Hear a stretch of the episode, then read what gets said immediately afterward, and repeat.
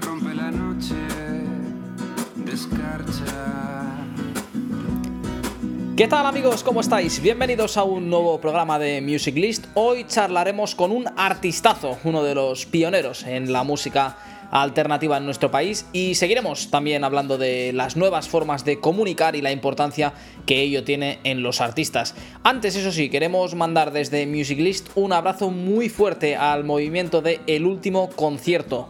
Las salas de conciertos están eh, viendo sin lugar a duda la situación más crítica y nunca experimentada del sector hasta el momento. Acumularán hasta final de año 120 millones de euros en pérdidas con 25.000 conciertos suspendidos desde marzo con un impacto de más de 5.000 empleos directos el 18 de noviembre. Puede ser el último concierto, así que desde aquí todo nuestro apoyo a esta iniciativa. Y vamos ya con el programón que tenemos por delante aquí en Music List.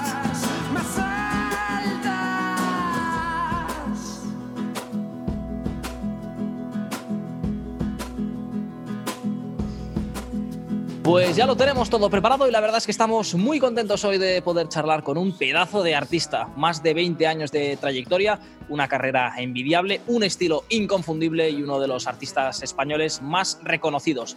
Teníamos muchas ganas de tenerle con nosotros y ya nos escucha el gran Choel López. Choel, ¿qué tal? ¿Cómo estás? ¿Qué tal? ¿Cómo estáis? Bien. Bueno, Por bueno, aquí bueno. más o menos bien. ¿qué se dice? Eso, eso, eso, eso, eso es cierto, eso es cierto. Eh, cuéntanos porque te pillamos a punto de, de lanzar un nuevo álbum, ¿no? Con toda esta movida que hay ahora, pero oye, el- también Sí. la- las cosas continúan y, y tú estás ya a punto de, de un nuevo lanzamiento. Sí, sí, porque además, eh, sí, sale el 27 de noviembre, Sin mi rayo de alcanzar, el nuevo, nuevo disco y cuarto, digamos, en, en mi carrera como Soel López. Y, mm, y bueno, pues es verdad que nace en un contexto casi absurdo, te diría, ¿no? Aparte es un disco que está hecho justo, eh, justo, justo eh, terminado, de, eh, digamos, de componer y de con- concebir, eh, no de grabar, que sí se grabó en dos bloques, pero es prepandemia, ¿no? Entonces, realmente, em, bueno, se- sería absurdo ya retrasarlo más. O sea, ya el, el disco tiene que salir porque, porque refleja también una, una época y un momento vital que si no, pues va a caducar, ¿no? Casi Claro. va a ser, si no, un ejercicio nostálgico, ¿no? De cuando, de cuando la vida era, era de otra forma. Pero es verdad que al mismo tiempo son, son canciones que se adaptan eh, a muchos- a muchas veces incluso inexplicablemente, especialmente bien al momento, ¿no? Porque, Ujú. eh, bueno, al final la música también habla muchas veces de, de superación o, o de, bueno, de, de en- al fin y al cabo de sentimientos, que es yo creo lo que más hace falta ahora también, eh, pues, eh, compartir y, y comentar y, y lo que hay que profundizar, porque se habla mucho de estadísticas, ¿no? De, de, vacunas, etcétera, pero no se habla de, lo, de lo que está viviendo la gente a nivel emocional en sus casas y, incluso a nivel colectivo. Entonces, creo que la música, y en este caso, pues es- este disco, eh, creo que viene a, intentar, pues eso, dar un poco de, luz, de aire, de, de- de emoción y de dar rienda suelta, sobre todo eso, a todo lo que estamos sintiendo y de lo que tampoco se habla. To- Totalmente, totalmente. Em, Joel, ahora te pregunto por, por cositas del álbum, pero has- me has planteado un tema que, que también tenía ganas de preguntar porque ya son varios artistas o grupos que, con los que me ha pasado. Me decías que el disco ya estaba grabado antes de, de la pandemia. ¿Cómo, ¿Cómo funcionan un poco los, los timings? Porque eso, normalmente lanzáis un disco y igual la gente se puede pensar que, oye, pues si lanza el disco el 27 de noviembre es que lo habrá terminado hace un mes, hace un par de meses, pero normalmente Mm. los plazos son, son más largos. ¿Cómo funciona un poco el, el proceso de elaboración de, de un disco? Mira, yo empecé a- a- en 2019, fue el proceso de composición, básicamente. Bueno, yo compongo como forma de vida, ¿no? Desde, de- desde los 15 años, pero, pero es verdad que, bueno, que el foco, hay, tienes momentos donde estás un poco más encima de las, de las composiciones, con la caña puesta, buscando más eh, qué, qué- qué pasa dentro, qué pasa fuera. Y, y es verdad que el 2019 fue el año donde yo me centré en, en eso, ¿no? en, en- en componer y, y ver qué, qué- qué podía, qué tenía para contar o qué, ¿no? qué- qué estaba pasando en mi vida. Y, mm, y, el- y luego el 2000, y ahí hicimos maquetas, etcétera, tal. Pero realmente fue, eh, sobre todo finales de 2019 y principios de 2020, eh, cuando empezamos ya a grabar más en serio. ¿no? Y justamente estábamos grabando el disco en febrero, enero, febrero, marzo, tal, para, con la idea de sacarlo en junio, ¿no? A ver, Ujú. eh, en junio de este año. Y en, pleno, en plena grabación, pues llevábamos a lo mejor pues es un tercio, un 40% de- del disco, Ujú. fue cuando vino el, el- el confinamiento más, más bestia, el primero aquel. Entonces el disco se, se tuvo que aplazar necesariamente porque yo no pude seguir. ¿no? Entonces Lo que pasa que quedó compuesto, es decir, las composiciones sí que estaban. No quedó plasmado, no estaba producido, no estaba terminado la grabación de grabar, pero realmente eh, luego lo que hicimos cuando nos dejaron pues, eh, fue en junio, ya nos juntamos en el estudio y, y lo terminamos, con una energía además buena, porque bueno, esos meses de verano, ¿no? sobre todo en junio, pues había un poco la, la, ilusión de volver a salir, de volver a hacer cosas y tal. ¿no? Entonces yo creo que también quedó plasmada esa energía en algunas tomas de voz, en algunas interpretaciones musicales. Claro.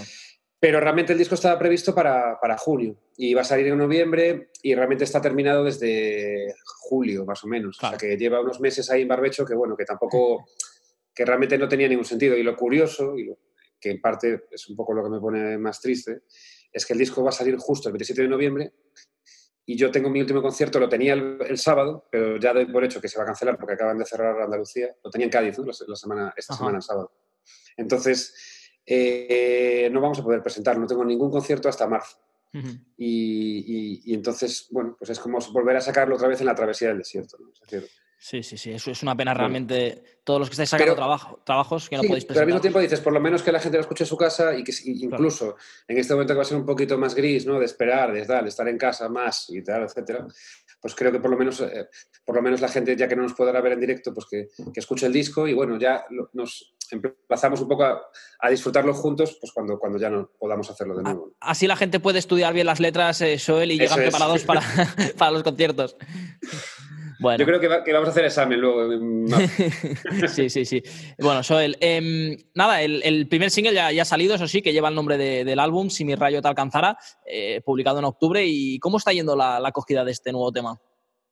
Eh, pues muy bien. A ver, en realidad sal, fueron saliendo singles eh, como Alma de Oro, Joana, El Tigre Bengala. Todo esto son adelantos del disco, realmente. O sea, este es el cuarto tema ya que sale de, de adelanto. Lo que pasa que hay otros seis que están ahí, digamos que son, son un poco sorpresa. Eh, todos funcionan muy bien. Lo que pasa que todos salieron en esta etapa de, digamos, eh, apocalíptica. ¿no? Entonces es Ajá. un poco... Me, me cuesta un poco valorarlo a veces. Yo noto que bueno, la reacción es muy buena por internet, en los conciertos también, pero son conciertos reducidos con la gente con mascarilla, etc. ¿no?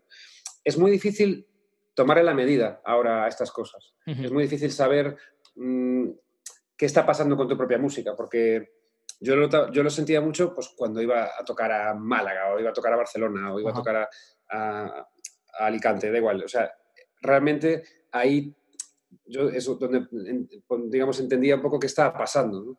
porque la sala estaba más, más o menos llena, la gente se levantaba en esta canción o en la otra, uh -huh. eh, te pedían tal. Entonces, ahora como esto reducido, esto hemos estado llenando los sitios, pero claro, formatos muy reducidos. Entonces, claro. No sabes realmente en qué punto estás.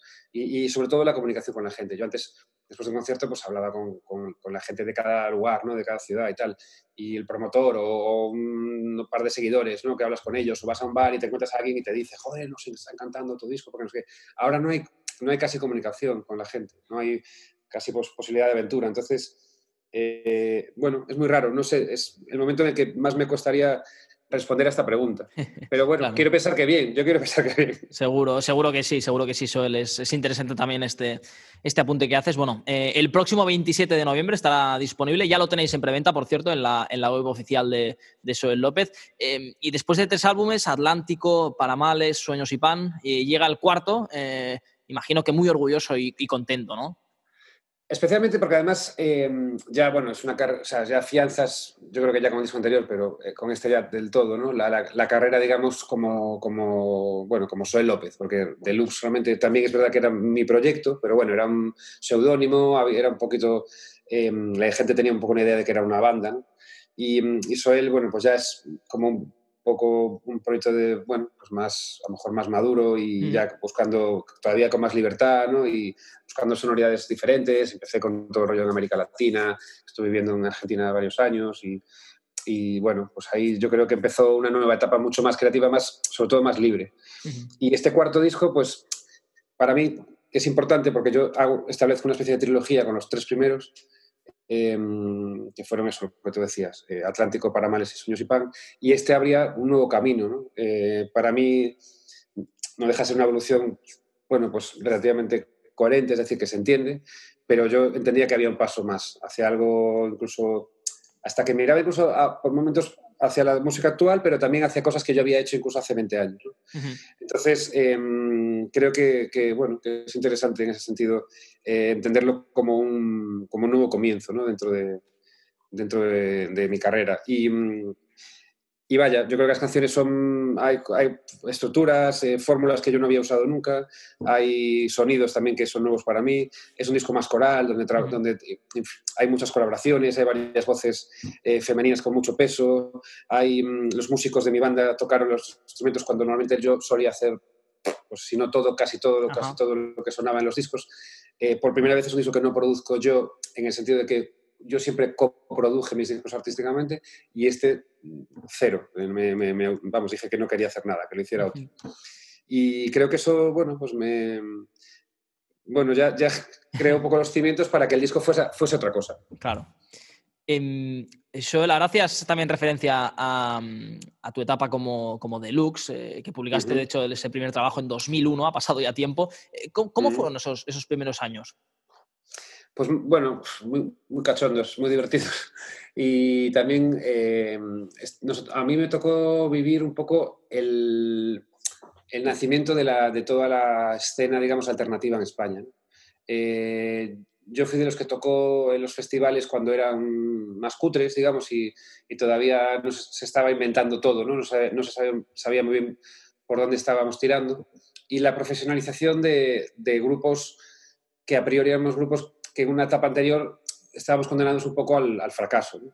Entonces yo, yo me encontré un poco con la oportunidad de ser un profesional de la música sobre la marcha. Yo ya daba por hecho que tendría que hacer otra cosa y tal, porque eso de, de hacer música eh, así diferente, digamos, con, porque ahora cambió todo muchísimo. Pero entonces eras un poco, o eras Radio Fórmula, digamos, o eras un artista de, como se decía entonces, de los 40 principales, o no te comías un rosco. ¿no? Y, y nosotros cambiamos, yo fui parte de ese cambio, de, de- de ese cambio de paradigma, ¿no? donde realmente hubo una escena alternativa que, de melómanos, de gente muy friki de la música que nos flipaba, eh, pues eso, el- la música y todo lo que la rodea. Empezamos a- pues esos frikis, entre los cuales me incluyo, de repente montaron un festival y les fue bien, de repente hicimos un grupo y nos fue bien, y montaron una distribuidora, una discográfica, etc. Eso fue como desde los finales de los 90, yo diría más o menos. Sí, sí, sí. Eh, y, y bueno, pues eh, a- ahí me pilló esa ola, por suerte, y, y- y lo recuerdo eso, como, como una cosa de irte encontrando con las realidades. No, no había nada premeditado, todo era sobre la marcha y lo que iba sucediendo. Y de ahí a esto, pues, si te digo la verdad, yo jamás lo hubiera pensado. Incluso nunca hubiera imaginado lo que me pasó a mí, ni lo que le pasó a esos promotores de festivales del Sonorama, de Benicassin y no sé qué, y- o, o los dueños de discográficas pequeñas que luego pros- prosperaron y crecieron y, y incluso ganaron pasta. ¿no? Yo eso no me lo imaginaba en, en ese momento. Yo creo que realmente no se lo imaginaba casi nadie. Pero al mismo tiempo, me imagino que también teníamos una parte de ilusión y una esperanza de que pudiera suceder, porque si no, me imagino que tampoco lo hubiéramos Ujú. intentado. Sí, Pero sí, vamos, la- muy, muy divertido. Yo recuerdo sobre todo dar muchos palos de ciego musicalmente. Yo empecé haciendo música muy variada. Si escuchas un primero o segundo disco de Deluxe, pues te sorprendería por lo ecléctico, Ujú. casi, casi loco. ¿no? Y luego pues me tuve que, ir- tuve que ir encontrando un poco mi lugar. En ese momento se cantaba mucho en inglés, por ejemplo, yo también cantaba en inglés. Pero bueno, enseguida incorporé el castellano y, y ya no fue un camino de ida. Sí, sí, eh, realmente es, mm, lo que comentabas, eh, la trascendencia y, cómo ha crecido este, este estilo musical, eh, la música alternativa en español y lo que decías tú, eh, que se ha podido conseguir, gracias a Dios, que, muchos músicos se puedan ganar la vida sin, salir en las radios y, simplemente con el apoyo de estos festivales y la gente, que la verdad es que es una, es una pasada. Joel, decías que eso, habías empezado cantando, cantando en inglés. Te quería preguntar el porqué del cambio al castellano, que la verdad es que es bastante habitual en, en varios grupos también de, de la música alternativa em, castellana. ¿Y, y Mm. por qué abandonaste el proyecto de Deluxe y, y empezaste a darle forma a, a Joel López eh, como, como proyecto personal? Vale, bueno, yo, tiene mucho que ver con las, con las cosas de cada momento. Lo que te decía al principio, realmente, sobre todo en la música, eso, pues que no era la música mm, comercial o mainstream, ¿no? Eh, se cantaba más en inglés en España, creo que por mimetismo, en parte te diría por error incluso. Eh, un error que, por lo menos yo considero que para mí fue un poco pérdida de tiempo cantar en inglés. Me sirvió para, a lo mejor para atreverme, para sentir que so- sonaba un poco parecido a los grupos que me gustaban, pero es verdad que, mm, bueno, que yo creo que hay que apostar por cultivar un poco la, eh, la personalidad artística, ¿no? Y ya sea cantando en catalán o en gallego o en euskera o lo que tú quieras, me parece que es mucho más enriquecedor, ¿no? Aportar lo que, lo que uno puede y, y buenamente sabe. Yo, de hecho, eh, me gustaba el inglés, pero también tenía mis limitaciones. ¿no? Incluso ahora escucho alguna cosa, alguna, algún error incluso gramatical y tal, y digo, joder, es que qué absurdo era todo. Pero era, en ese contexto se entendía, nadie te lo...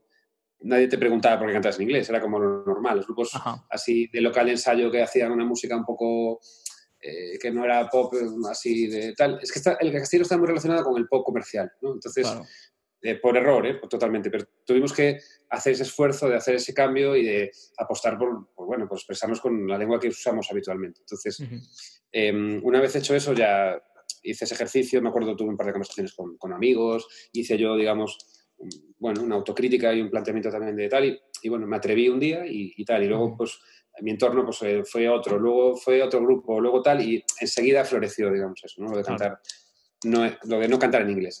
Y luego el tema de Deluxe a, a López, bueno, eh, Deluxe ya sí que era, evolucionó, la carrera de Deluxe es básicamente en castellano, solo, solo son sus comienzos. ¿no? Y, mm, y, realmente creo que tuvo que ver con que, bueno, yo tuve una época de éxito con Deluxe que la verdad es que me di cuenta en ese momento que tampoco es lo que buscaba exactamente y que me estaba quitando mucha, mucho tiempo y, y libertad para seguir evolucionando artísticamente, etc. Entonces yo pillé y me fui a, a Buenos Aires, estuve viajando por toda América Latina, incluso Estados Unidos, tocando con gente y no sé qué.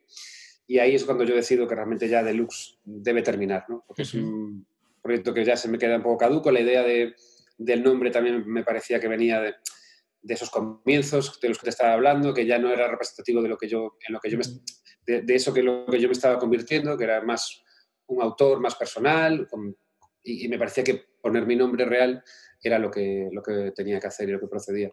Entonces aproveché ese cambio en mi vida, ese viaje a América eh, y ese cambio en la forma de entender yo mi propia música para hacer ya por fin el cambio de nombre, que, que en realidad ya venía uh -huh. un poco deseando desde años atrás y, y así empezó esta nueva etapa. Bueno, bueno, súper súper interesante. Eh, Joel nos, nos, acompaña también en esta, en esta charla Jordi Payares, el CEO de, de Music List, que creo que tiene alguna, alguna pregunta para ti. Hola, Joel, encantado de saludarte. ¿Qué tal, Jordi? Yo quería preguntarte en primer lugar por tus inicios. ¿Cómo empezaste a tocar? ¿Cómo empezó todo? Uy, pues eh, a ver, yo tuve la suerte de, de, criarme en un ambiente bastante artístico, te diría, musical también, pero sobre todo artístico. Mis padres eh, tuvieron galerías de arte, mi casa está llena de libros y de cuadros y obviamente también de discos.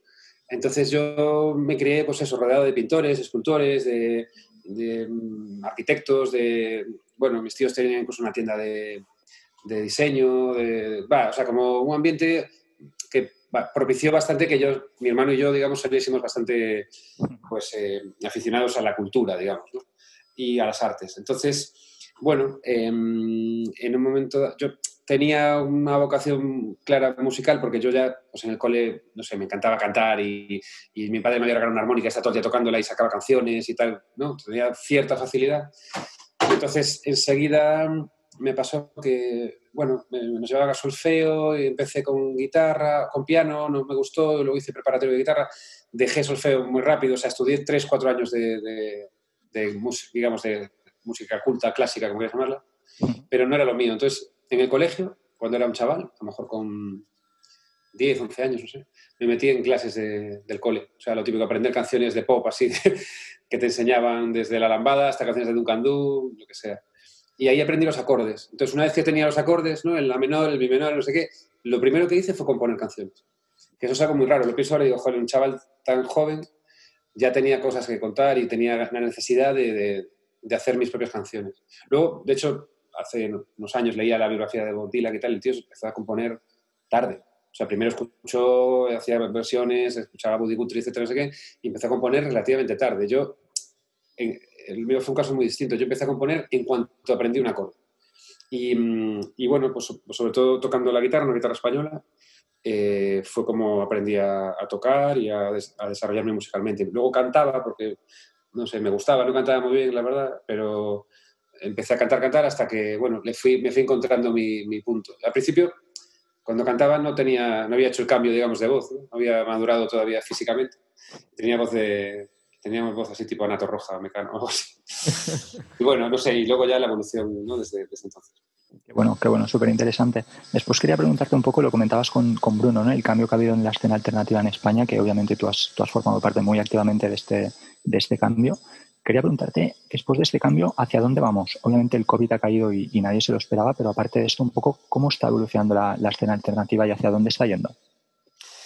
Yo creo que esto ha sido un palo gordo, ¿eh? Para... porque si te fijas, la gente que le va muy bien está esperando, ¿no? Tiene dinero y puede permitírselo. Va a estar un par de años o año o lo que sea eh, en su casa, incluso a lo mejor hasta le viene bien un parón, etcétera. ¿no? no creo que, que, toda la gente que escuchamos todos los días en la radio y tal, pues esté pasándolo muy mal económicamente. Quizás parte de la crew, de, de, de la gente con la que trabajan, a lo mejor algunos sí, pero para la gente, digamos, de la clase media y clase media para abajo musical, es un palo, porque mm, realmente está costando mucho sobrevivir. Y luego cuando salgamos saldremos todos así, eh, a, como, como miuras, ¿no? O sea, a, a, ver, a ver quién toca, ¿no? Cuando se abra la veda, a ver, va, a ser muy difícil eh, que la gente pueda ir a ver todos los conciertos, ¿no? Que va, que va a haber. Entonces, mmm, me imagino que para empezar, eh, como con la crisis, ¿no? Esto va a ser un poco una criba de, muchos músicos que a lo mejor estaban planteándose vivir de esto y tal, van a tener que, buscar alternativas, no sé dónde, porque por otro lado no es que haya nada que esté especialmente bien. Pero a mí lo que más miedo me daba, y que es verdad que en ese sentido, bueno, pues los apoyos del gobierno son fundamentales y, y en parte los está viendo, eh, creo que es muy difícil, eh, va a ser muy difícil no perder a gente en el, en el, camino. Es decir, que mucha gente yo creo que se va, va a tener que buscar alternativas en otras industrias.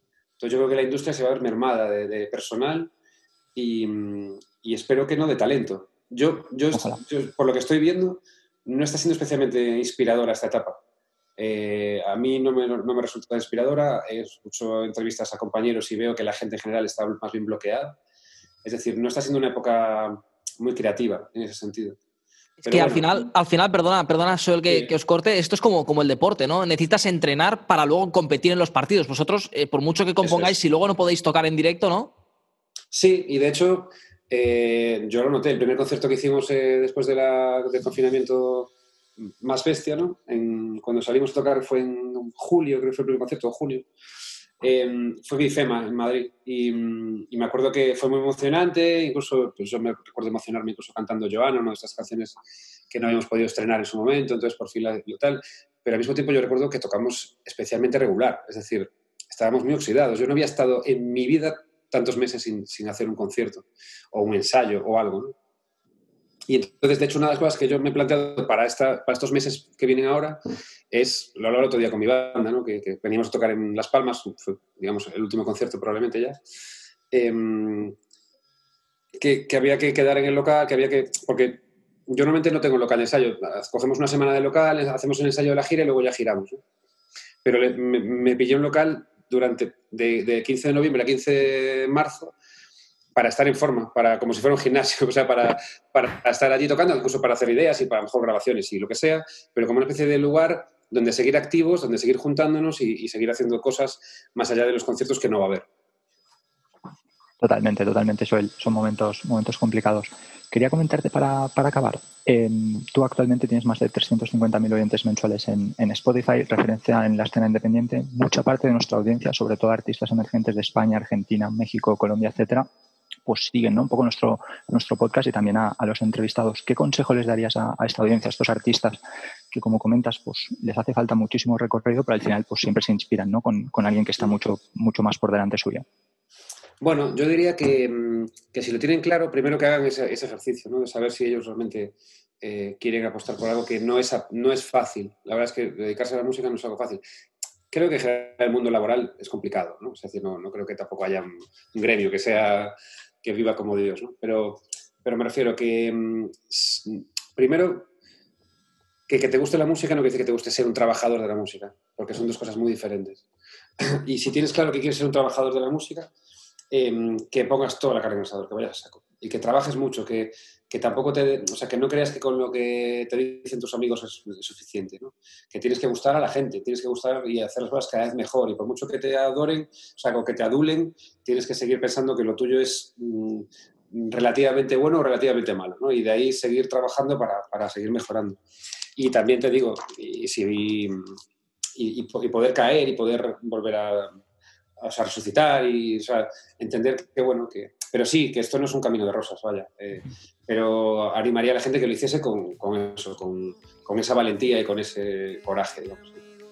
Pues Joel, hasta aquí la, charla. Ha sido de verdad un placer poder eh, contar contigo. Eh, recordaros a todos, el próximo 27 de noviembre, el nuevo álbum Si mi rayo te alcanzara. Hay que apoyar la música en estos momentos, hay que apoyar al sector, así que a comprar discos, vinilos y además creo que los primeros en reservar eh, tienen alguna que otra sorpresa, ¿no, Joel? Sí, de hecho, las reservas en realidad creo que ya están agotadas, porque toda la preventa, digamos, ya, ya se vendió. O sea que ya hay que esperar a que salga el disco y, comprarlo. Pero bueno, la sorpresa de los que vengan después, pues será que a lo mejor lo podemos luego disfrutar en, en directo en breve, espero. Seguro que sí, seguro. Algo, haremos para la gente también en, en estos meses. Eh, algo, algo nos inventaremos para poder estar ahí, aunque sea online. Fantástico, Soel. Pues lo dicho, muchísimas gracias por estar con nosotros y bueno, mucho éxito que ya veo que ha empezado a, recorrer este éxito ya eh, si mi rayo te alcanzara. Gracias.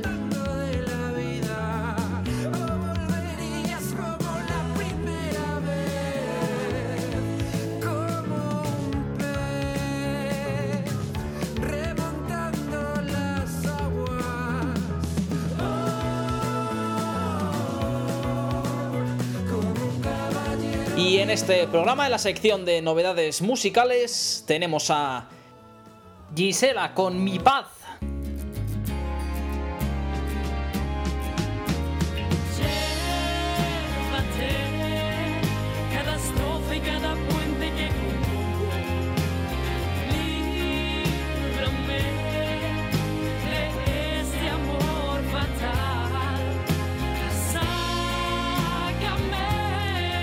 Zuaraz con La Canícula. Bailando de cachetito, pinto el cielo azul clarito y tocando mi jarana. Y Almacor con La Ubi.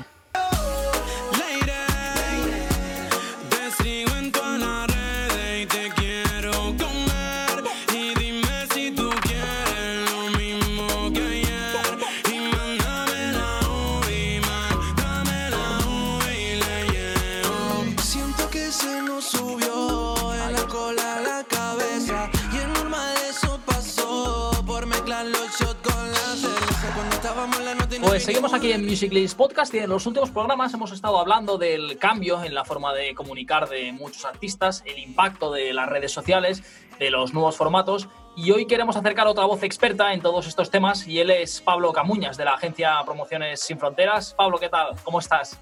Hola, ¿qué tal? Buenos días, muy bien. Saludos a todos. Bueno, eh, en primer lugar, eh, Pablo, tú trabajas en Promociones Sin Fronteras. Eh, cuéntanos un poco a qué os dedicáis, qué hacéis.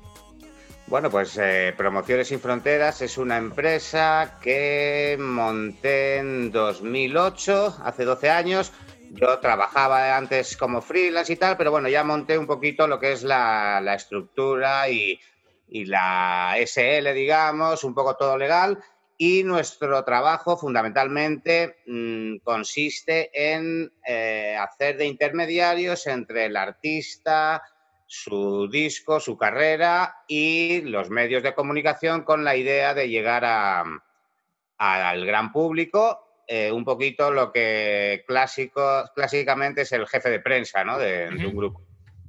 Em, el artista se, pone en vuestras manos, Pablo, ¿y, qué es todo lo que, lo que gestionáis? Bueno, pues eh, vamos a pensar en un grupo, nos llama, y eh, ya hacemos un planning de trabajo. Em, pues va a publicar un disco dentro de tres, cuatro meses. Bueno, pues ya empezamos. Eh, ya te digo, la idea es eh, conseguir que ese grupo, ese disco, informar a toda la audiencia de que va a salir y, sobre todo provocar entrevistas que suenen en la radio, que estén los diarios, en los mensuales, en todas las webs y blogs que hay ahora en Internet, en televisión, su vídeo, un poquito eh, eh, que el grupo informar a, toda a todo el público de que, va, de que existe ese grupo, de que van a sacar un disco y, que va a haber una gira con conciertos, etcétera. Em, Pablo, ¿habéis notado mucho cambio en la relación entre el artista y los fans? Tú me decías que, creaste Promociones sin Fronteras en 2008, pues eso, han pasado 12 años. Eh, ¿Ha habido mucho cambio en esa relación entre artista y fans en, los últimos años? Bueno, yo pienso que, claro, teniendo en cuenta todos los cambios que está habiendo en, la industria de los medios de comunicación, la rapidez que hay ahora, la inmediatez, la relación con el artista y sus fans, bueno, antes quizá antes había más dependencia de, los medios de comunicación para llegar al público, ahora eh, hay una relación mucho más directa con, todas las nuevas tecnologías. Em, o sea, mm, sí, obviamente, y es mi trabajo, necesitas el altavoz de los medios, pero bueno, hay una relación mucho más estrecha, más directa, más inmediata. Eh, los, fans piden directamente la información ya al, artista, se la da y, ya te digo, es, importante los medios de comunicación, por supuesto, pero, pero sí, sí, es, ha cambiado mucho y es mucho más directa. Imagino, Pablo, que las redes sociales han jugado un papel clave, ¿no? Y las redes sociales, por supuesto. Ya te digo, yo sinceramente, yo empecé con fax y teléfono fijo en, mi época, hace muchísimos años.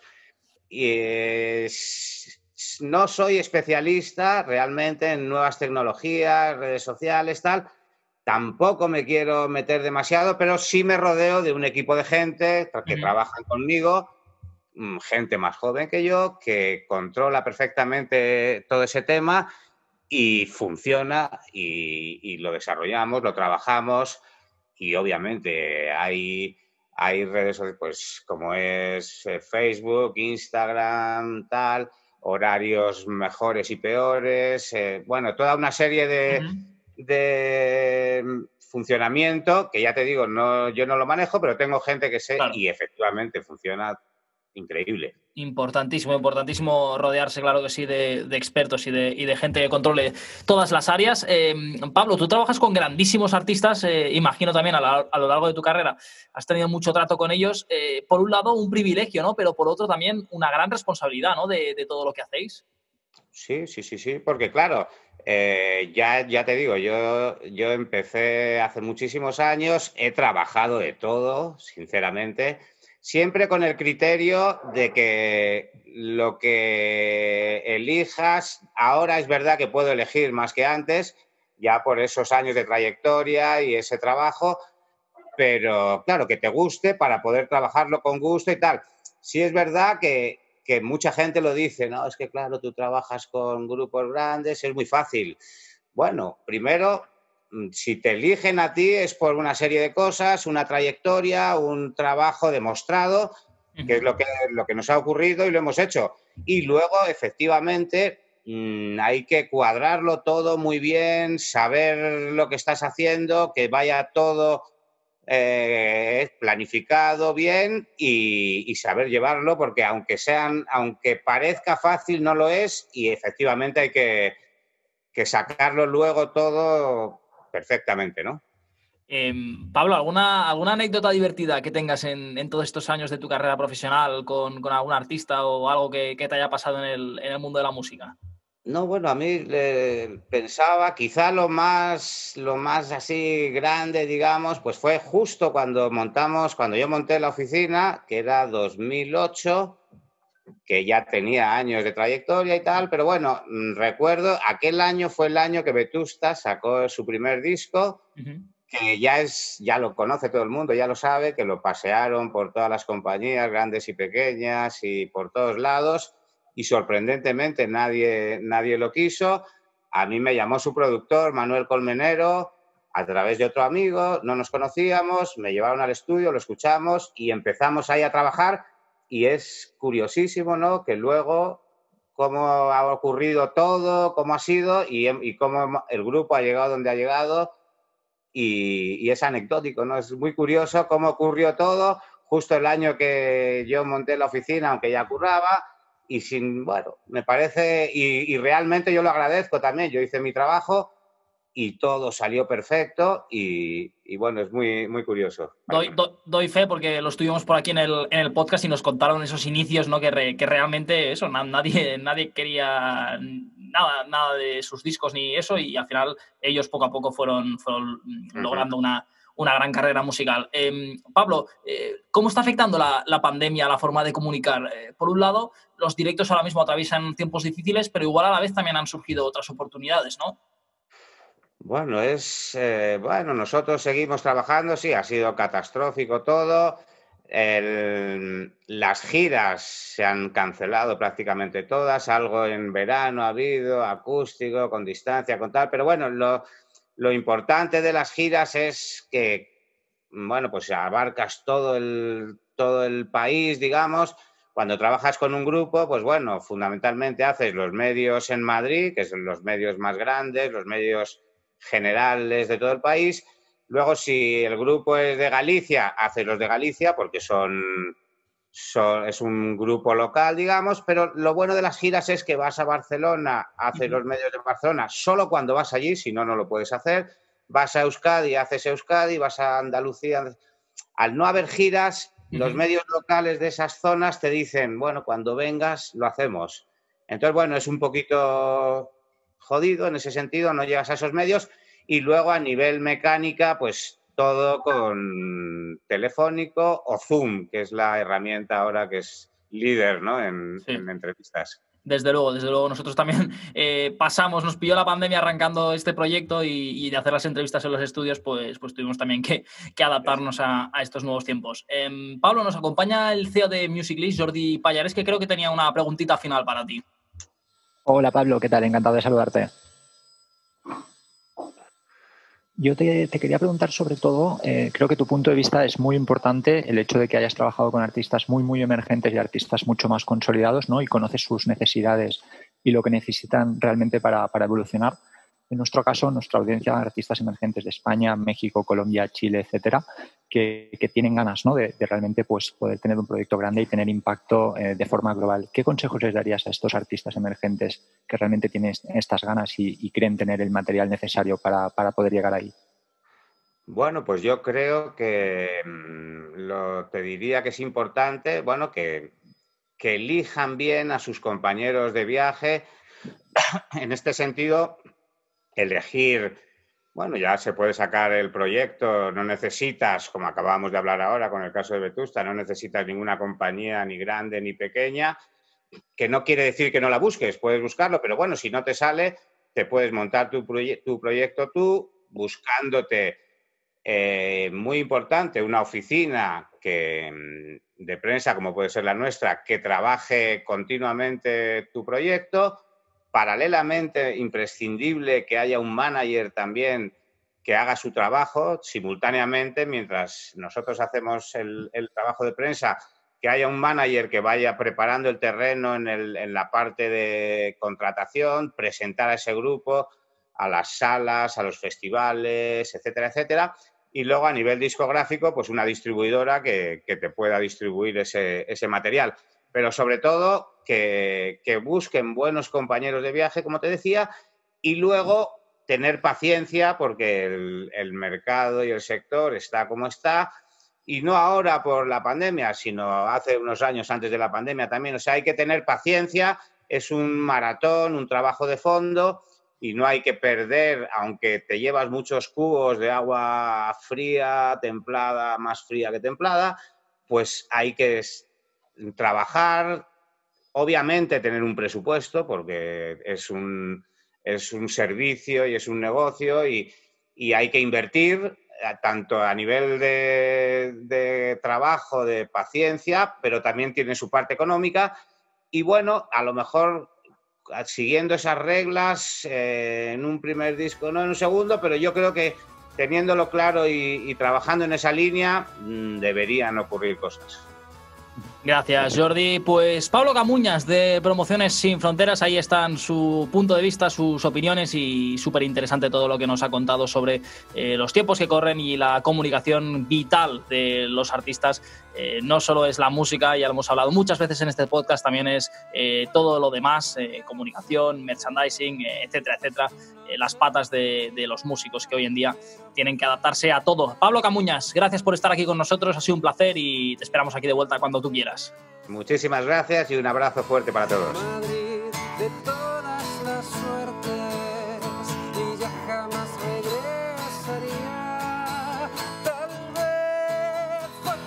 Pues hasta aquí un nuevo programa de Music List Podcast. Esperemos que lo hayáis disfrutado y volveremos pronto con más entrevistas, más actualidad y más historias. Hasta entonces, un saludo de Bruno Ballester.